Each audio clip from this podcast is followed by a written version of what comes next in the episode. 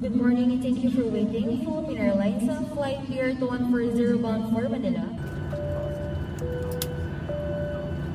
Tripulación próximos al despegue.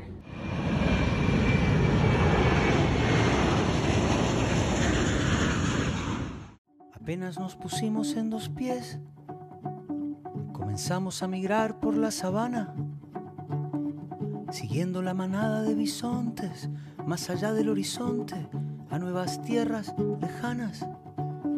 Los niños a la espalda y expectantes, los ojos en alerta, todo oídos, olfateando aquel desconcertante paisaje nuevo, desconocido.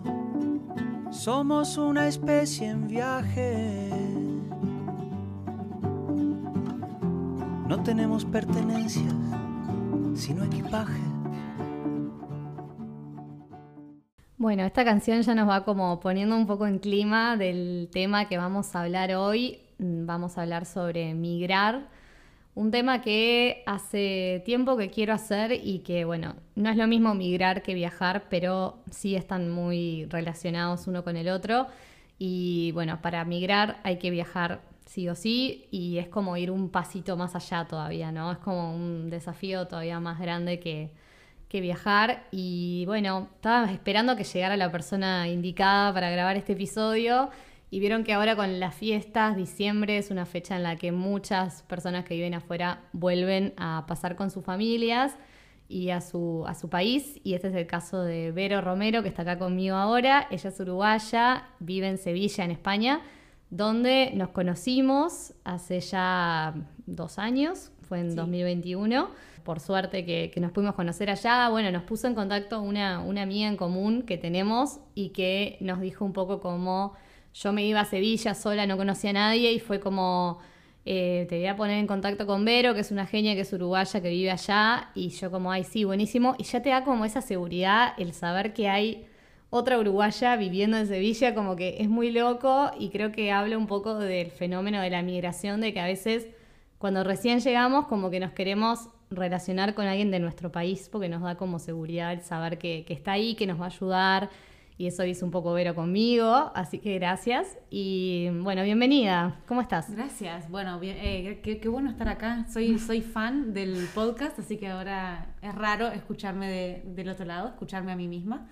Eh, bueno, nada, gracias por la, por la intro y nada, en realidad creo que qué suerte que nos pusieron en contacto, qué suerte que al final Sevilla nos juntó y, y nada, que la amistad siguió más allá y ahora vos de vuelta en Uruguay y yo viniendo de vez en cuando. Así que nada, de eso también se trata migrar, ¿no? Como un poco ir teniendo contactos que van quedando en un lugar, en otro y, y se va generando como una red más grande y más interesante. Pero bueno, contame hace cuánto que fue que te fuiste a España y bueno, ¿por qué fue un poco que tomaste la decisión de irte? Sí, bueno, yo me fui, ya, bueno, este año se hicieron cinco años, que se fue, bueno, ya vamos a volver a- al tema, es como de esos momentos que decís, bueno, cinco años es como, del- el- como un cumpleaños especial, ¿no? De esos que de repente cumplís 30 y es especial. Bueno, cuando son cinco años ya es como, ya es un tiempo, ¿no? Ya no es eh, algo pasajero, ya no es, bueno, voy a ver qué pasa, no. Ya son cinco años de mi vida que, que estoy allá. Y en realidad, cómo llegué yo a España y a Sevilla y cómo me convertí en migrante, lo estoy poniendo entre comillas, eh, es como, no sé, se, va, se fue dando de a poco, ¿no? Yo no me, fui de, no me fui de acá con la idea de me voy a vivir a España, sino me fui con la idea de me voy a estudiar. Me voy un año, me voy a hacer una maestría, un máster, como, como se llama allá. Y en ese momento mi mente era, hago eso, veo qué pasa y, me- y me vuelvo. Igual también quiero hacer una salvedad acá y que me parece que es importante distinguir que, bueno, que migrante no, o sea, no es, eh, digamos, es un grupo muy heterogéneo, ¿no? Lo que son los migrantes y lo que somos los migrantes. Y bueno, yo me encontraba en una situación que podía perfectamente estar en España, estar legalmente en España, trabajar, eh, estudiar y eso sin problema. Me parece que está bueno destacarlo porque, bueno, o sea, identifica que también es, bueno, un privilegio en realidad poder estar ahí en esa situación y... y Claro, bueno, vos ya te fuiste con ciudadanía europea. Exactamente. O sea, entonces te- me imagino que te hizo mucho más fácil el, bueno, el poder llegar, estudiar, tener un trabajo, que obviamente Sí, la, la, migración es como tan amplia que hay muchos tipos de migración y hoy vamos a centrarnos en una que es como la migración más privilegiada, digamos, que es la que elegimos, la que hacemos para, no sé, para buscar algo más, pero no es no porque estamos mal en nuestro país, no, o porque nuestro país nos obliga a irnos por situación de económica o de guerras o de lo que sea, sino que es como que lo elegimos y lo deseamos y que es la migración más linda, me parece, y la, menos difícil de sobrellevar, pero que no por eso no quiere decir que no tenga sus partes difíciles también, ¿no? Me imagino. No, no, exactamente. O sea, sí es, es un proceso que es... No voy a decir que es complicado, pero sí que tiene sus particularidades. Eh, por momentos es difícil, creo que como cualquier cosa en, en esta vida, pero por momentos sí es, complicado estar estar lejos, estar en un lugar que no es tu lugar al que estás acostumbrado, pero sí, eso también es como desde el privilegio y, eso, como decías, o sea, yo migré porque yo lo elegí, no porque algo exterior me llevó a eso y no, me parece que está bueno. Claro, y vos decís que esto de decir, bueno, me voy por un año a estudiar y después veo, porque no sos la única, conozco mm. muchos casos que han empezado así, ¿no? Como primero voy un año y no con la idea de migrar posta ¿Decís que hace más fácil el proceso? Como no, que no sea tan de golpe, tipo me voy y no vuelvo, sino como no, me voy un año y después veo y que después te terminas quedando, pero lo vas haciendo como más de a poquito. Sí, sí, creo que en realidad te lleva, por ejemplo, por lo menos a, lidiar con la ansiedad mucho más fácil, ¿no? Porque no es que ya estoy pensando en lo que va a pasar de acá a unos años, sino, bueno, eh, eso, voy viendo, voy de a poco y no tengo, no tengo que apurarme a a nada, o sea, no es como, bueno, ahora voy, voy a estudiar. Ya después cuando termine, voy a ver qué hago. Bueno, en realidad en mi caso estudié y ya de a poco empecé a trabajar. Obviamente no era lo mismo que lo que hacía en Uruguay, que tenía un trabajo de 8 o 9 horas normal, digamos, de oficina. Y ahí, claro, al pasar a estudiar, de repente tengo un traje. Yo todas las mañanas tenía que estudiar, hasta el mediodía. Entonces, si trabajaba, podía hacer 4 o 5 horas, no más que eso. Y ya eso obviamente te, te, va como, bueno, te tenés que empezar a ajustar, te tenés que empezar a acomodar a, a, esa nueva rutina, pero a la vez ya te va como metiendo de, en, en, esa nueva cultura que, que, bueno, te va presentando como cosas nuevas, ¿no? No es como, ok, estoy acá solo en una universidad y voy a clase y después vuelvo, vuelvo a casa, sino que, nada, después también como que te va generando un vínculo más fuerte.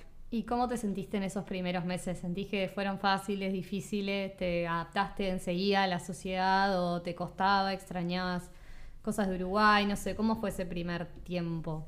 Mm, bueno, en realidad también que, me tenía ganas de contar que antes de irme a Sevilla yo también estuve primero tres meses en Estados Unidos, entonces ya lo que es lo, como la primera parte de irse, ya la parte de extrañar más, de, eh, no sé, que cada cosa te hace acordar a algo y estar como como con los sentidos, como súper alertas a todo lo nuevo y todo lo diferente.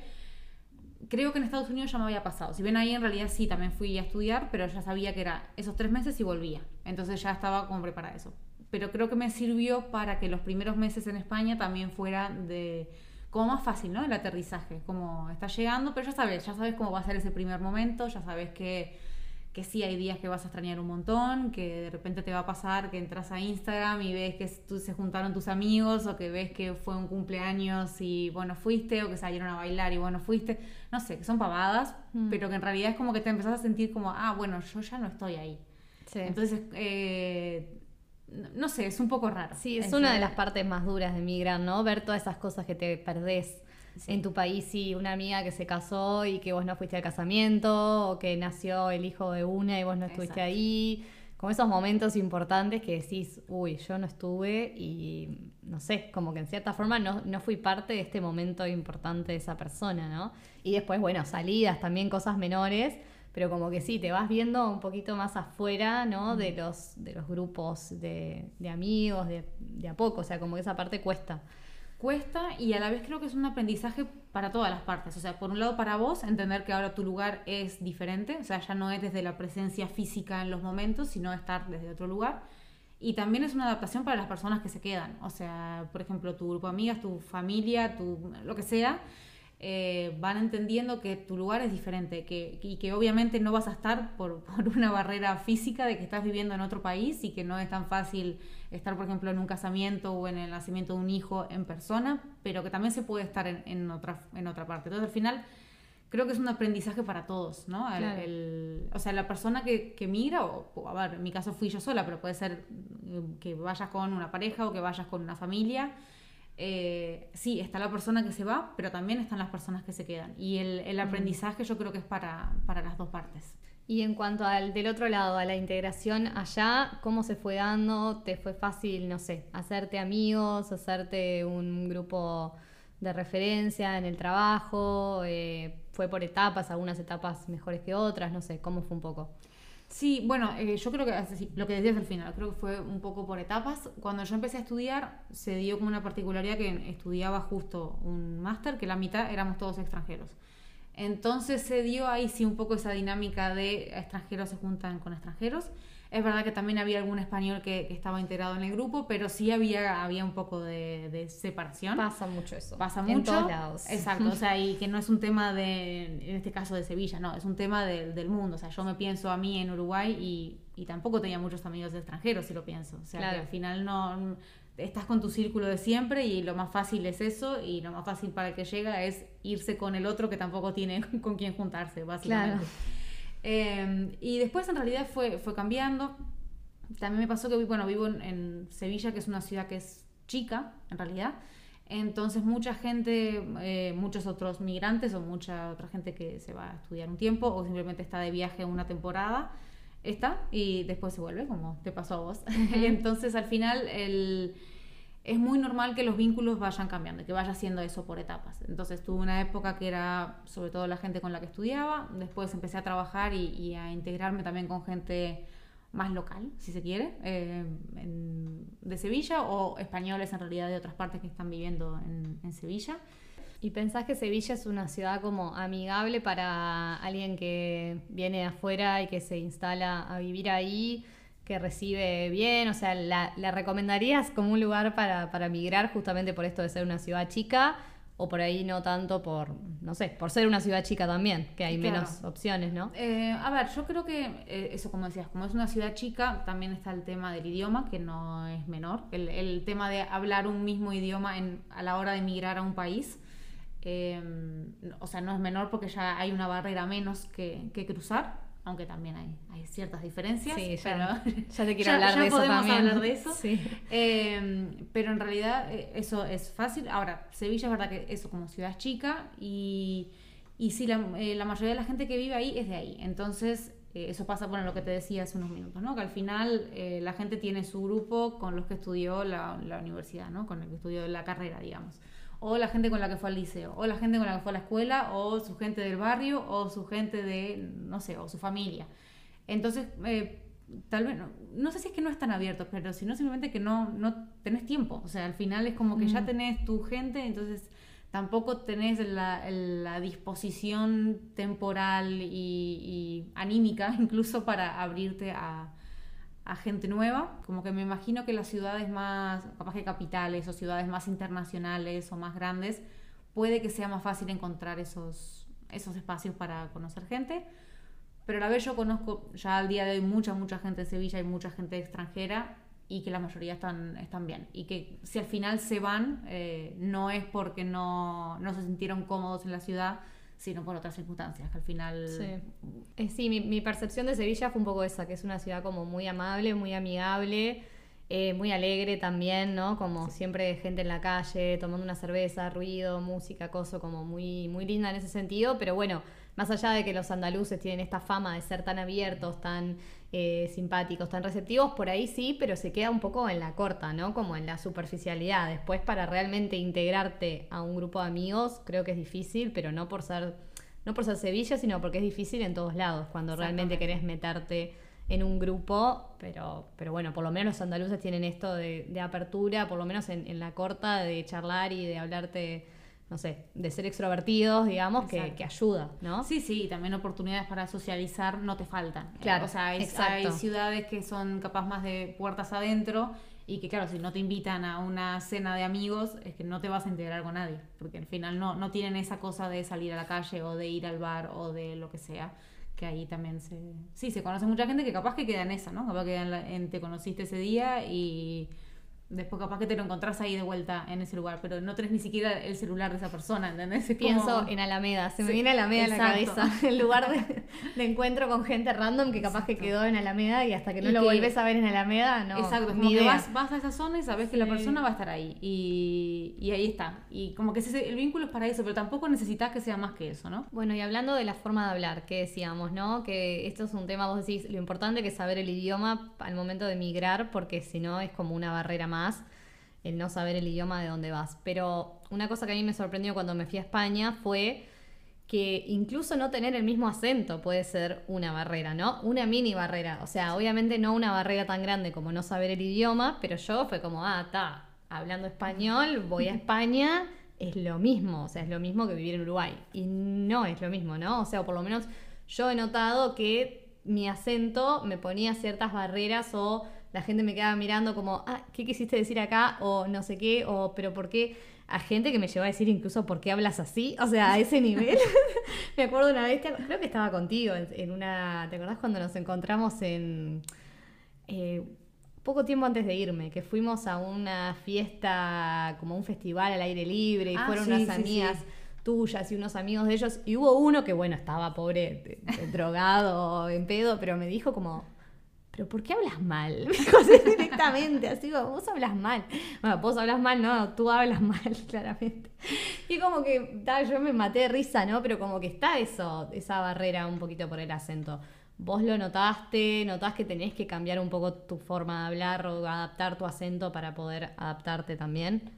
Sí, sí, o sea, en realidad creo que es un proceso también que se va dando solo, ¿no? Que no es algo consciente que de repente estás ahí y decís, ah, no, tengo que cambiar esto o esto otro. Sí te empieza a pasar eso, ¿no? Que de repente quieres decir algo, yo me- no me acuerdo clarito, era eh, la parada del ómnibus. Y yo dije, ¿dónde está la parada del ómnibus? Y me quedé mirando como diciendo, no sabemos lo que está, lo que está preguntando esta persona. Y ahí me quedé pensando, ah, no, bueno, el autobús, ¿dónde, dónde para el autobús? Y ahí me dijeron, ah, ahí, bueno, ahí me respondieron y dije, bueno, nada, ya sé que es como que Claro. mi mente hizo, bueno, autobús. Nunca más decís ómnibus, claro. Claro, porque es como que te, te querés ahorrar ese momento Sí, de, de confusión y de cosas así. Después es como, a ver, el acento yo creo que mm, va y viene, o sea, yo creo que hay, yo tengo facilidad, es verdad que hay, creo que hay gente que tiene más facilidad para agarrar el acento donde está y gente que ti- tiene menos facilidad, o sea, hay gente que se queda con su acento. Yo de repente conozco a alguien, yo que sé, uruguayo o argentino, que dice, no, vivo hace 20 años, le digo, pero ¿cómo vivís hace 20 años y hablas exactamente igual? Claro.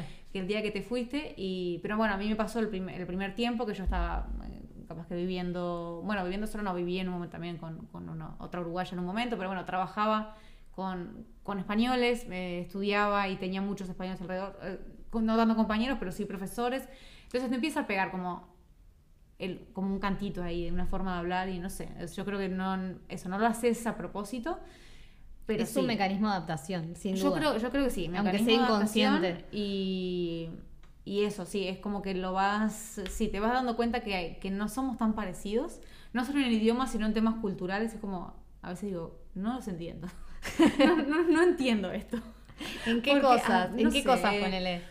Eh, no sé cómo explicar. A ver, ahora no se me ocurre ningún ejemplo concreto, pero por ejemplo, cuando, so- a ver, o sea, cuando bueno, las fiestas tradicionales, eso es como, bueno, Sí. eso es otro mundo, porque claro, cada pueblo, cada, cada sociedad tiene sus fiestas y su manera de vivir determinadas circunstancias Mm. y, y a veces es como, pero ¿por qué están haciendo esto de esta forma? O bueno, en realidad también, a veces en el trato me pasaba eso de no entiendo por qué me hablan así, ¿no? Que a veces tienen, hay formas de tratarse a las personas que para nosotros, eh, uruguayos o latinoamericanos o lo que sea, nos pueden parecer hasta un poco violentas, ¿no? Como que Mm. se, se hablan y para ellos es una forma normal de hablar. Y parece que se están peleando en Y parece que se están peleando y que se están diciendo cualquier Sí, cosa sí. y vos te quedas como, pero, o que te están diciendo algo a vos y es como, pero, pero yo no te hice nada, ¿por qué me estás hablando así? Sí, sí, sí. Y es como, no, no, no te estoy hablando mal. Sí. Y no sé, es, como que esas cosas también cuesta como adaptarse al chip. Pero igual también, bueno, eh, también estuve, en, en este, en estos cinco años estuve, por ejemplo, unos meses viviendo en Bruselas.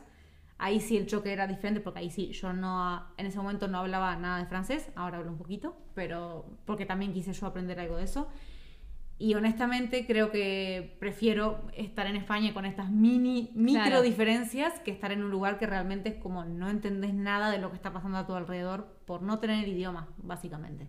Claro. Eh, entonces, bueno, creo que al final es como, bueno, sí, todo, todo proceso de inmigración, creo que incluso para un uruguayo, si nos vamos a vivir a Argentina, vamos a encontrar. Y capaz que hacemos un mundo de algo que es chiquitito, pero claro, viéndolo en perspectiva, obviamente no es lo mismo que si vas a migrar a Japón, por ejemplo. Claro, ya ahí es una diferencia cultural, no solo de idioma, sino de hasta de rutinas del día a día, me imagino. Claro. Entonces, Bueno, volviendo al tema del acento, me parece muy gracioso que yo lo veía contigo y una amiga me dijo que lo veía conmigo y yo conmigo sí que nunca me di cuenta que lo hacía, pero de vos sí me doy cuenta. Es que vos como podés cambiar el chip en un segundo, o sea, por ahí estás conmigo y hay una española, no sé, Nati. Eh, nuestra amiga Nati, le mandamos Le un beso. un saludo, Ya de sí. paso.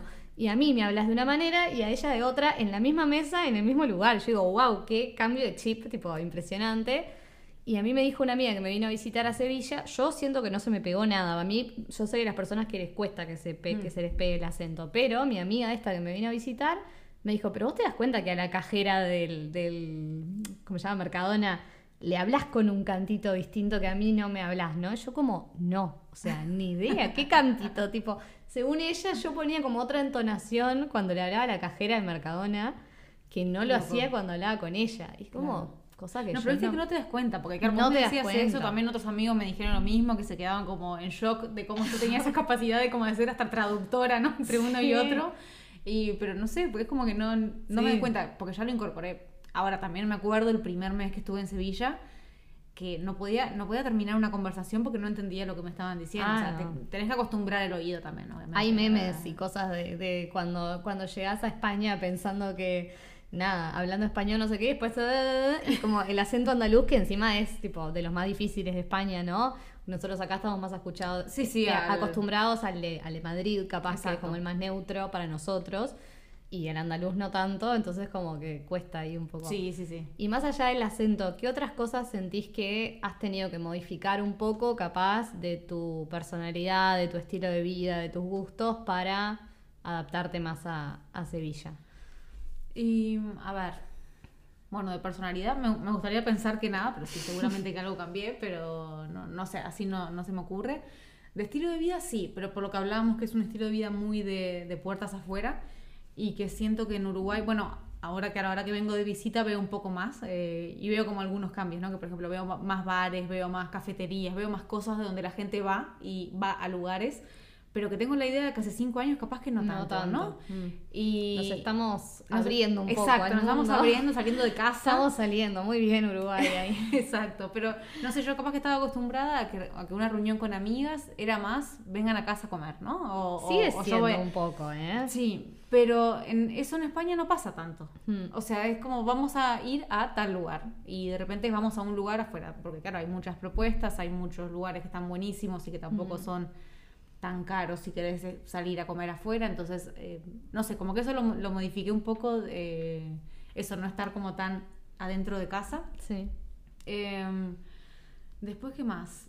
Bueno, creo que esto, esto sí es algo, es algo bueno, porque a mí siempre me gustó viajar también, además de, de ser migrante me gustaba viajar.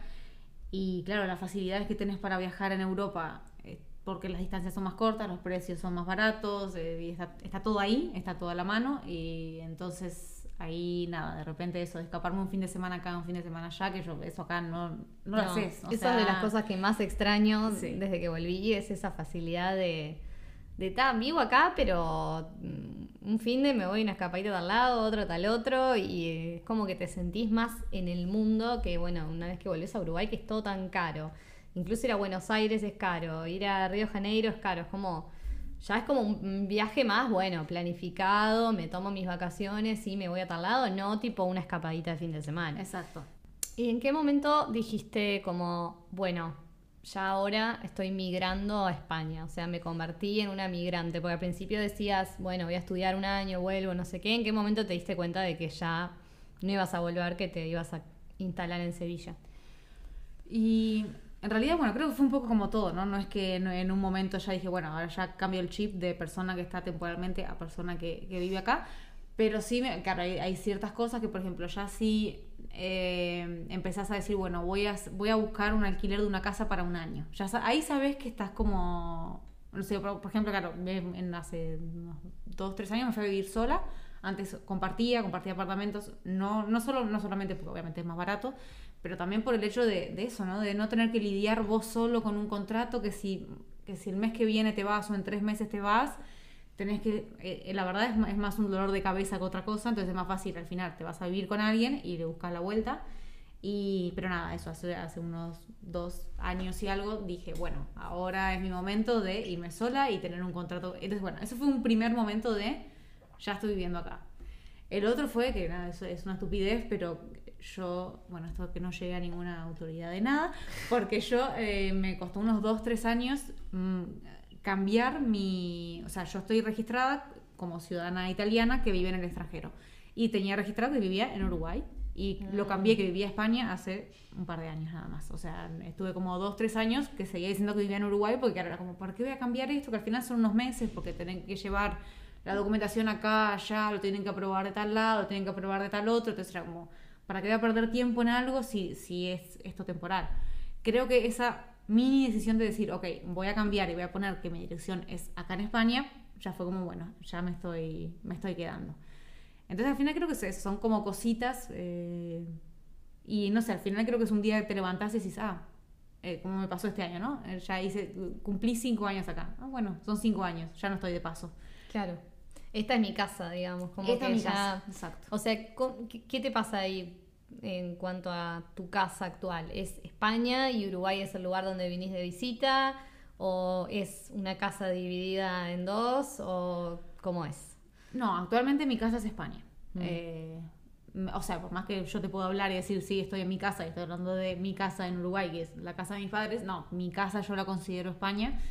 Y cada vez que vengo, por lo menos eh, estas últimas veces que vine, que por suerte pude venir varias veces por, por las fiestas, vengo y digo, no, acá estoy de vacaciones. O de vacaciones o, o visitando, ¿no? No no necesariamente vacaciones. Pero no lo considero como es, es casa. Y creo que Claro. también es un poco un mecanismo de defensa, ¿no? De decir, ok, no, no quiero enfrentarme todavía a esta situación de capaz querer volver o no. eh, nada, por ahora es como que voy, voy un poco fluyendo, ¿no? Y ahora mi casa es, es España. Claro, no te da como esa nostalgia de, ay, eh, me gustaría volver a vivir acá, o ay, mira si viviera en Uruguay. O sea, no, es como, no, mi casa es España y Uruguay divino, me encanta, pero es un lugar para ir de vacaciones ahora. Exacto. O sea, a ver, cierta nostalgia te da, porque es como, extrañas como algunas cositas, extrañas, yo qué sé, aunque sea olores, extrañas eh, tipo, ver determinadas cosas, ir a determinados lugares, como rutinas de, de cosas muy, muy estúpidas. O sea, ir a caminar a la Rambla, es algo que extrañas, obviamente. Más en Sevilla que no. Más en Sevilla, que exactamente. Capaz que en Cádiz te sentías más. Exacto, Eh, pero nada, extrañas un poco eso. Pero a la vez es como, bueno, nada, lo tengo ahora, lo disfruto un poco, después ya me voy y, y nada. Y en algún momento volveré. Eh, al final, no sé, yo creo que es la forma más fácil de pensarlo, también de vuelta, por la ansiedad, porque si no te es como que te, te empezás a volver loco, decir, ay, voy a, y voy a volver acá, no voy a volver, ¿qué voy a hacer? Eh, bueno, no, ya está. Eh, hoy en día es esto, mañana ya vamos a ver. Decime un top 3 de cosas que extrañes de Uruguay, aunque sean bobadas, así como la Rambla, puedes ponerlo en uno. O sea, obviamente voy a sacar todo lo que son Sí, personas, claro. porque, porque obviamente si no sería Sí, top sí, mamá, uno. papá. Exacto, o sea, eso eso sería No, el no. top 35. Claro. No, pero a ver, yo creo que sí, que la Rambla es, es uno. ¿Número uno? Sí. Mirá. Yo creo que sí. O sea, la Rambla o, o, ¿Cuánto, o la cuánto costa, amor y ¿no? apego por la Rambla? O sea, por eso, no, no necesariamente la Rambla de Montevideo, La pero sí como la costa, eso sí. Eh, después el asado. Mm, El asado, eso se, eso se extraña mucho, porque, o sea, no es lo mismo. O sea, te podés juntar a hacer un asado allá en España, No es pero no es, no es la misma situación. Y. mm, Vos no ¿qué tomás más? mate, además. Yo no tomo mate. Así que eso no lo puedes. Bueno, eso igual es muy fácil de llevártelo, ¿no? Justo el mate Sí. es algo que lo puedes seguir tomando. Digo, si sos de tomar Exacto, mate. Exactamente, sí, lo mismo, el dulce de leche podés, Claro. podés conseguir, o sea, esas Mm. cosas las podés conseguir. Y después el 3, no sé cuál sería. Bueno, hubo una época que, que no sé por qué tenía como esa nostalgia y extrañaba mucho ir al jardín botánico, no sé por qué. O sea, yo siempre, o sea, en el claro, Prado. yo vivo en, en el Prado de esa zona y hubo una época que era como que, ay, qué ganas de ir al jardín botánico, no sé. Ahora no tengo esa sensación, pero hace unos años capaz que sí. Bueno, bien. Jardín Sí. botánico en. Todos, eso- todas cosas al aire libre. Todas cosas al aire libre, sí, sí, sí. Bien. Sí, porque lo demás es como, bueno. ¿Y cómo te sentís cada vez que volvés eh, de visita, no? ¿Te sentís bien? ¿Te sentís como nada, que como que tenés ganas, ¿no? Obviamente de ver a todo el mundo, pero te pasa de ya no sentirte parte de algunos lugares o de algunos grupos o de algunas cosas o eh, digo, estás, no sé, porque pega un poco la vuelta. Obviamente pega más la Mm. Sí. vuelta cuando, vol- Cuando vol- cuando, cuando volvés y volvés, exacto, A- mí me ha pegado un montón todas las veces que volví. Pero, no sé, capaz que aún viniendo de visita un poco te pega o no. Mira, me pasó, la primera vez que vine de visita, habían pasado dos años de que me había ido. Y ahí sí, ahí sí, hasta me fui como, o sea, me fui de vuelta a España como un poco amargada. No sé, fue como eh, que sentía que sí, que algo había cambiado y como que ya no había vuelta atrás, ¿no? De esto ya cambió y cambió para siempre. Eh, pero después ya las veces siguientes, o sea, tanto el año pasado como este año, no estoy teniendo esa sensación. Está siendo mucho más tranquilo. No sé si porque ya me enfrenté a eso, entonces ya Claro. tengo eso incorporado. Eh, pero a ver, yo no sé, creo que también es tiene que ver un poco con la edad, ¿no? Que estamos ya las dos en los treinta y pocos. eh, Yo no había dicho mi edad en este podcast, no mentira. sí, sí. revelando spoilers. revela. spoilers. Yo tenía 25 en realidad. No, Bueno, pero sí. creo, creo que es una edad de, bueno, como replantearse muchas cosas en general de, de la vida. Eh, pero no sé, no sé, cre- creo que un poco lo que te decía también de lo que me pasó cuando llegué allá. O sea, los vínculos que se van a caer, se van a caer a la forma que tengan que caer. Después hay cosas que son como anécdotas Y graciosas. que también se pueden caer estando acá, ¿no? Exactamente, Como, En exactamente. definitiva. Pero cosas graciosas como el año pasado vine y todo el mundo hablaba de esta canción que se llama Tu Turrito y yo no había escuchado esta canción en la vida y todo el Pará, mundo... todo el mundo- ¿Conoces la que dice Vero ni una, ni dos, ni tres, ni No, cuatro? Y dice Vero. Yo siempre pienso en No. mojo en esa canción. No. ¿No conoces? ¿Ves? Mira, me está pasando eso ahora. Pero ni una, ni dos, ni tres, ni cuatro. Va a comparar lo que hicimos en el cuarto. O sea, te dedicaron tremenda canción. Y, y me estoy enterando ahora. en este Tremenda, pero hit de ahora, de hace poco. De No, hace ¿ves? meses. ¿Ves? Me pasan a ver, estas escuchala, por favor. Pero igual, son- eso son que en. Sevilla llegan canciones, porque en Sevilla yo me sor- sorprendí de la cantidad de veces que bailaba cumbia argentina o uruguaya, o sea, llega bastante, ¿no? A ver, yo creo que la que más escuché es la de. La, ¿Cómo es? Eh, escuchando Fercho. ¿Cómo no Ah, se en llama el- esa? claro, capaz Esa. que llegan un poco con Esa, delay. Claro, llegan con delay.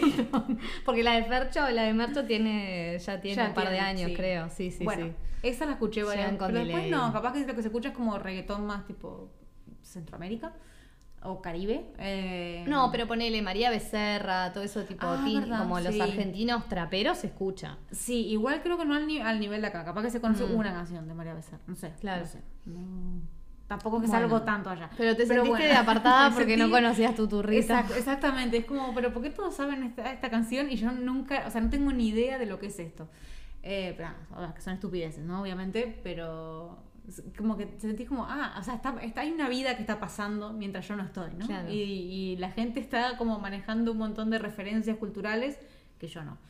Pero bueno, también me pasa a mí que, claro, yo a, la hora, a ver, que me podría pasar estando acá también, ¿no? Pero obviamente vas teniendo como intereses por otras cosas, te gustan otras cosas, yo qué sé, de películas o de, o de temas que te interesa de leer, de estudiar, de saber. Obviamente estando en España hay muchas, muchos temas sociales que te empiezan a interpelar de otra forma que capaz estando en Uruguay no te interpelan porque realmente Mm. están lejos. O sea, no bueno, incluso hablando de temas de, de migración, ¿no? O sea, España tiene una situación de migración, España y Europa en general, que, que estando allá me lo planteo de, de una forma diferente que estando acá. Mm.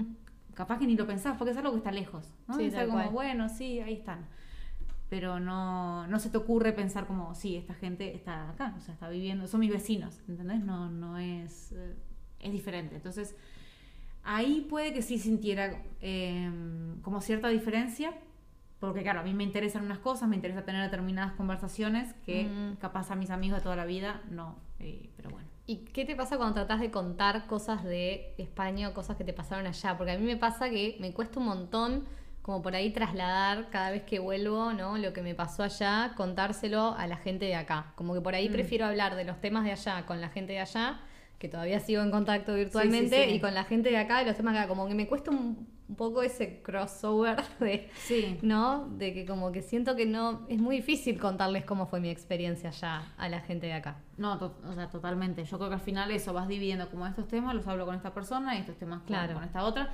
También porque me pasa que, claro, mientras estoy allá, mis conversaciones, a ver, que eso podemos hablar por WhatsApp y ponernos un poco al día, pero al final, si yo vengo acá y tengo una conversación con mis amigos, al final es como ponernos al día, pero como de otras cosas, ¿no? Como, ah, bueno, ¿y qué tal te va en el trabajo? Y esas cosas. O sea, nos vamos a poner a hablar de, temas más heavy, me parece, ¿no? Claro. Eh, pero sí, no sé, creo que al final eso es como una separación, eh, Mm. allá y acá.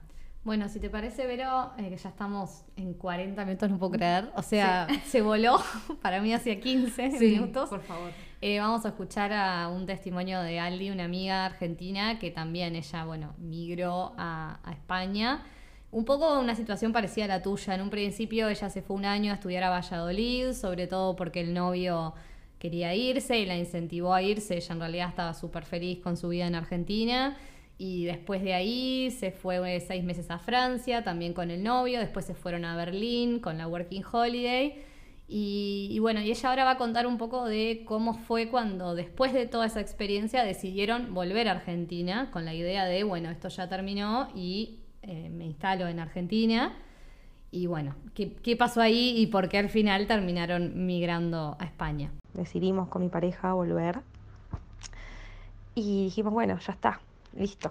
Esa fue la experiencia, eh, llegó la hora de, volver y de, de instalarnos y de rehacer eh, nuestra vida en, en Argentina, pero la realidad fue que no éramos conscientes de, de todo lo que habíamos cambiado y de que ya no éramos los mismos y que, no sé, es muy loca la sensación de, volver o sea, nunca creo que no te imaginas que de repente un lugar que, al que tanto amabas y que, que sigo amando, por supuesto, desde otro lugar y de otra manera, pero en el lugar en el que te recordabas tan feliz, tal vez ya no te hacía más feliz.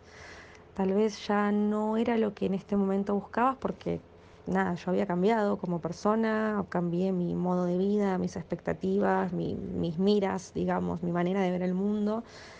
Y fue como que llegué a Argentina y me pasó que no me encontraba. Era como, fue como, un, no sé, una experiencia muy, muy loca porque fue como un viaje no solamente en, en el espacio, sino en el tiempo. Yo sentía que me tiraron de vuelta en, en, en- en mi lugar en el mapa y de repente era como si me hubiera despertado de un sueño, como si todo, todo lo que yo había vivido esos tres años en realidad habían estado en mi cabeza, había sido un sueño y me desperté en un lugar donde todo se, seguía exactamente igual, como la misma gente haciendo las mismas cosas, los mismos trabajos, eh, nada, la gente también, obviamente, pandemia, quejándose de muchas cosas con razón, eh, también el contexto, nada, era otro, era muy difícil y muy complejo, pero era como que yo sentía que yo era otra persona y había como vuelto en el tiempo hacia atrás, como si hubiera sido un- una peli distópica de ciencia ficción, como que hu- hubiese, no sé, alguien macabro hubiera hecho un juego con un reloj y me hubiera vuelto eh, tres años atrás. Era como que estaba todo igual y yo como ahí mirando todo sin reconocer mucho que estaba sucediendo. Era como que yo sentía que, digo, qué loco. Eh, hasta hace dos días yo estaba en Alemania y era otra persona. O sea, yo hace dos días estaba en Berlín trabajando de otra cosa, hablando otro idioma, con otra, relacionándome con otra gente. Eh, mi vida era totalmente distinta y de repente, nada, me tomé un vuelo de 15 horas y es como que volví a ser la misma de hace tres años. Eh, de repente me encontré en el mismo departamento decorado como lo tenía hacía tres años, con, no sé, era muy loco. Yo sentía que de repente vine como, había vuelto con, con una mochila, como con un background y con un bagaje de un montón de, de aprendizajes y de habilidades que, que había desarrollado esos tres años, ¿no? Como estas capacidades de adaptación, de versatilidad, de multiculturalidad, de todas cosas que, que te llevan el estar, no sé, años en continuo movimiento y desafío tras, tras desafío. Y fue como de repente me encontré en esa situación y dije, ¿y ahora qué hago con todo esto? Es como que toda esta mochila que tengo con todas estas cosas aprendidas y tan incorporadas a, a mi yo de ahora, es como que no me sirven. ¿Qué, ¿Qué las hago? ¿Dónde las aplico?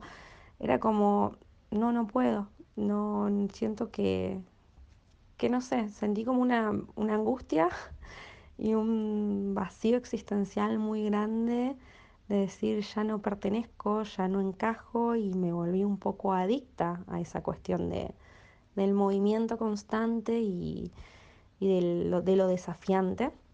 Entonces ahí fui, creo que fue la primera vez después de, yo generalmente no, no, no suelo angustiarme o deprimirme, pero entré como en una recaída de un, me sentía en un agujero negro existencial y ahí fue que me di cuenta que, que quería seguir eso, en movimiento eh, y que me quería volver a ir, pero ya concibiéndome como, como una migrante propiamente dicha.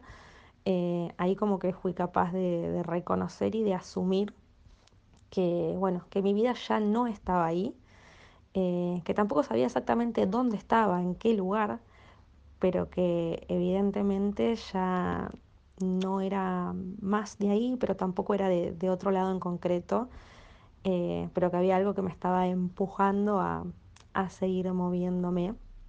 Y bueno, esa sensación fue básicamente la que, la que me llevó a tomar otras decisiones. No fue fácil porque era pandemia, no tengo ciudadanía, entonces vinieron ahí otras experiencias migratorias muy desafiantes, pero no me quiero extender más. Pero esa es un poco mi historia. Bueno, me encantó el audio de Aldi, muchas gracias por mandarlo. Eh, creo, me sentí muy identificada con su experiencia también porque a mí me tocó volver y las dos veces que volví, tanto de Australia como de España, tuve esta misma sensación de viaje en el tiempo, como no solo había viajado físicamente, sino que había viajado en el tiempo y era la de antes, la que nunca se había ido a Australia todavía, la que sobre todo me pasó en esa vez, más que ahora cuando volví a España, porque ya volví siendo más grande y como con las cosas un poco más claras, pero cuando volví a Australia fue como, ah, estoy en lo de mis padres, mi cuarto de cuando era chica, soy la misma de siempre y lo de Australia nunca sucedió, fue un sueño. O sea, como que eso fue lo que me pasó y, y eso, y toda esa identidad, esa personalidad que yo había desarrollado en Australia, por ahí no la podía aplicar mucho en Uruguay, como que mi personalidad volvía a ser un poco la misma que la que tenía antes de irme. Que obviamente no, porque siempre hay cosas que uno igual incorpora, pero eh, no tenés, como decía Aldi, en qué situaciones aplicar todas esas cosas que vos aprendiste estando allá, porque no hay situaciones donde aplicarlas en tu país, ¿no? No sé qué pensás Sí, vos de... no, yo creo que es tal cual. Y aparte me, me quedó como varias cosas de lo que decía Andy, que en realidad también me pareció re interesante su, su testimonio de, de volver. Creo que en realidad, no sé, es. Creo que las personas que nos vamos, ya sea eso como estatus de migrante, algo más a largo plazo, o simplemente un viaje largo, un tiempo largo fuera de casa sin, y probando experiencias nuevas, estamos súper abiertos a, a, a recibir experiencias nuevas, a lo que Aldi decía como la multiculturalidad y la versatilidad, es como que están ahí todo el tiempo, porque estás como vinculándote con gente que no te solías vincular, en espacios que no te solías vincular, y, y claro, de repente con todo eso hay que, o sea, ¿cómo, cómo llevamos eso a la- al día a día, no? Eso tiene que ser súper, súper difícil. Pero bueno, también me quedo con, con algo que me parece interesante, que es, eh, ya decía como que tampoco, o sea, tampoco sabe, no sabía que no, o sea, sabía que ya no era ya del lugar donde estaba, pero no, no sabía exactamente de dónde. Bueno, ahí volvimos también a la canción de Drexler de- del principio, ¿no? Yo no soy de, de o sea, de ningún lado del todo y de todos lados un poco. Y, y no sé, me parece que es interesante también eh, cuando nos convertimos eso en personas que estamos nómades de cierta forma, en movimiento constante. Eh, ¿Qué es lo que nos identifica, no? O sea, eh, ¿qué es? ¿Que somos de un país determinado? Yo creo que no. Yo creo que al final mm, mi personalidad no es Vero la uruguaya, por más que la gente me puede identificar, Sí. ¿no? O sea, la gente hablará de mí como Vero la uruguaya en España, pero no, eso no es lo que me hace a mí ser quien soy, ¿no? Y no es que toda la vida voy a ser Vero la uruguaya, sino que, bueno, esa es una característica de lo que soy, de quién soy por haber nacido en un lugar determinado. Pero después, capaz que, no sé, para en unos años puedo ser Vero la que viene de Sevilla porque estoy en otro lugar. O sea, que al final. Claro, ¿acaso Vero la que viene de Sevilla? Exacto, acá soy, acá Uruguay. soy, acá soy Vero, la amiga que viene de Sevilla, eh, o, sí, o la que, la que vive en España. Eh, Tenés sí. unas caravanas muy sevillanas, te digo. La ay, sí, bueno, en realidad sí me las regalaron allá, así que Son, son un Son poco como de sevillanas. feria de De flamenca. feria, sí, sí. Sí, a mí me pasa un poco esto con lo de no ser ni aquí ni allá. Yo creo que nunca fui migrante, como que en eso hago una diferencia, porque siempre viví, cuando vivía afuera, viví como tiempos muy cortos. En Suecia, bueno, seis meses, en Australia y en España un año, y nunca llegué a ser migrante porque nunca vi como al país como, bueno, este es mi nuevo hogar, acá me quedo, sino que siempre fue, voy a hacer una experiencia y vuelvo. pero aún así es como que siento que hay un antes y un después de que me fui y que todas las veces que volví, y me sigue pasando hasta ahora, hay algo de acá que se perdió, como que obviamente yo soy uruguaya y lo voy a seguir siendo siempre y es como lo que más me identifica, obviamente más que, no sé, ser australiana, española, lo que sea, porque tampoco soy, pero sí tengo eso de no soy ni aquí ni allá, porque no, no me puedo identificar 100% con Uruguay o con la sociedad uruguaya, hay una parte mía que mm, no termina de integrarse del todo, pero porque hay partes mías que dejé en, en todos los países donde estuve. O sea, incluso en los que estuve hace muchos años, como por ejemplo Suecia, que hace ya 10 años que estuve, hay una partecita mía mini sueca que quedó ahí, ¿entendés? Entonces como que es una sensación Sí, muy rara, y, pero y al que revés, está o sea, ahí. Vos, vos dejaste una parte en Suecia y Suecia dejó a- algo en vos. O sea, Claro. que, es- que moldeó tu personalidad de cierta forma que ya no encaja 100% con lo Y que Australia es. de otra forma y España de otra forma y cuanto más te vas, más eh, difícil es después encajar al completo con la sociedad de acá. O por ahí encajás con personas que también hicieron lo mismo. Entonces Exacto. buscas en tu país relacionarte también con otras personas que vivieron en el exterior porque sentís que hay algo de una experiencia en común que, que no sé, que te identificás, ¿no? Sí, sí. Sí, este- eso está bueno porque también te, te da esperanza, ¿no? Porque si no, Sí, sí, si no, vuelvo a casa y Vuelvo quedo- acá y voy a ser No, la, no. la paria siempre, ¿viste? la, otra. O sea, somos un montón que estamos así y, y eso está bueno también reconocerlo. Sí, obvio. Eh, bueno, Vero, y una pregunta que me quedó por hacerte, que estaba mirando ahí en mi listita de preguntas que no, no, no la seguí demasiado, es esto de, yo creo que hay como dos formas de migrar eh, que por ahí están en los, en los dos extremos. Una de por ahí esos uruguayos, viste, que, que migran y que están siempre entre uruguayos o los argentinos entre argentinos y que, y que, viste, no se relacionan mucho con la gente del lugar y que lo hacen un poco como mecanismo de defensa, supongo, de, de, mantener sus raíces y su país y coso. Y el otro extremo en el cual por ahí te integras tanto a la sociedad que ya te olvidás de, de cosas de tu país o perdés mm, tradiciones, perdés, eh, no sé, cosas que hacías en Uruguay que ya no haces más.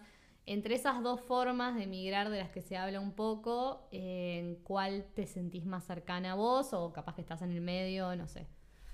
En realidad, a ver, yo creo que cuando me fui, o sea, siempre, siempre intenté no ser de esas personas que llegan a un lugar pero quieren seguir haciendo lo mismo que hacían en su lugar de origen. O sea, Mm. sentí que también yo me fui por un...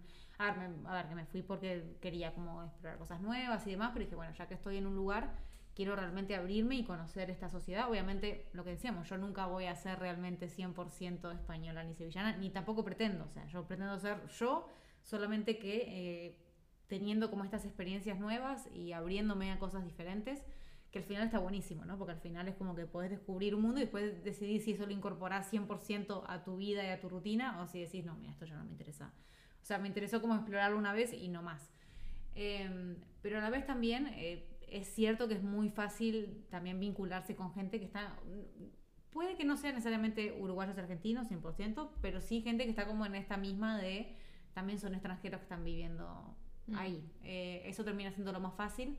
Y al final se arma como, como una mini burbuja, que eso siempre decimos yo. Ahora trabajo en un, en un entorno en realidad donde hay mucha gente que es de otros países. Entonces, bueno, como que vivimos en una mini burbuja, por decirlo de alguna forma. Pero bueno, también intentamos ser parte de la sociedad en la que estamos, porque por algo estamos ahí. Eh, de hecho, yo eh, este año por primera vez voté en España. Opa, es verdad, me había olvidado. Sí, sí. Y era algo que yo quería hacer. Obviamente no, el voto no es obligatorio en España y es algo que lo puedes hacer si querés o no. Solamente en lo que son los gobiernos locales, ¿no? El gobierno Mm. nacional tenés que ser español para hacerlo. Pero en nosotros pude votar. Y claro, para mí fue como. O sea, que, que puede ser una estupidez, porque es que, que vas a votar al intendente o al, o al gobernador de la Mm. ciudad. O sea, es chiquito. Pero en realidad es como, bueno, o sea, yo soy parte de, de esta. de Claro, esta es una parte O más de sea, sentirte integrada. Exacto, y, y me siento informada y, y leo lo que pasa y me interesa eso. Yo creo que si, si estás en otro lugar, pero seguís haciendo lo mismo que hacías en tu país y leyendo las mismas, o sea, y eso, informándote de lo mismo que pasaba y teniendo las mismas conversaciones y todo, se pierde un poco la, la, la gracia, ¿no? O sea, volviendo a este tema de que, de que migramos por elección, ¿no? O sea, ya, ya Claro. o sea, sacamos todo ese tema de que fuiste forzado a ir a, a otro lugar, ahí es otra situación en la que no, me, no puedo ni meterme porque no es mi experiencia y, y sería apropiarme de algo que no, no es mío. Pero en mi experiencia, ya que estoy ahí, voy a aprovechar al máximo lo que pueda, sin dejar de ser yo, sin dejar de ser Vero la uruguaya. ¿Y eso, eso de Vero la uruguaya te gusta cuando te identifican de esa manera en España como... ¿O te gustaría dejar de serlo y ya no importa, tipo que no te digan ni de dónde sos, sos vivís en España y punto? ¿O, o te gusta esa etiqueta? A ver, me gusta, me gusta si, si no se usa, que, que no, es que me haya pasado mucho, pero a veces se puede usar la etiqueta como para, como para justificar que esta persona no es de acá, entonces no entiende lo que pasa, ¿no? Como Mm. una cosa media así, ¿no? Como es extranjera, eh, no, no la metemos en nuestra conversación. O sea, en ese sentido no me gusta, pero por lo demás sí, porque yo orgullosa de, de, de donde vengo. Eh, pero bueno, al final eso es lo que te decía un poco antes. Creo que es una parte de mi personalidad y que obviamente me gustaría que me conocieran y que la gente piense en mí como Claro. yo en general. Obviamente, si en una conversación me dicen la uruguaya, no me, voy a- no me lo voy a tomar mal. A mí me encantaba, me acuerdo, y me decían Uru en la residencia donde vivía y digo, yo copada, o sea, pero ya te digo, siempre y cuando no se use como, todo depende cómo se use, ¿no? Exactamente, Despectivamente o como... Bueno, y con el tema migración, ¿cómo te llevas? O sea, ¿vos te sentís una migrante o por ahí no te sentís migrante por todas esas condiciones privilegiadas en las que decís que migraste, en la que, bueno, vos en realidad sos ciudadana europea, ¿no? Y ya migraste siendo ciudadana europea.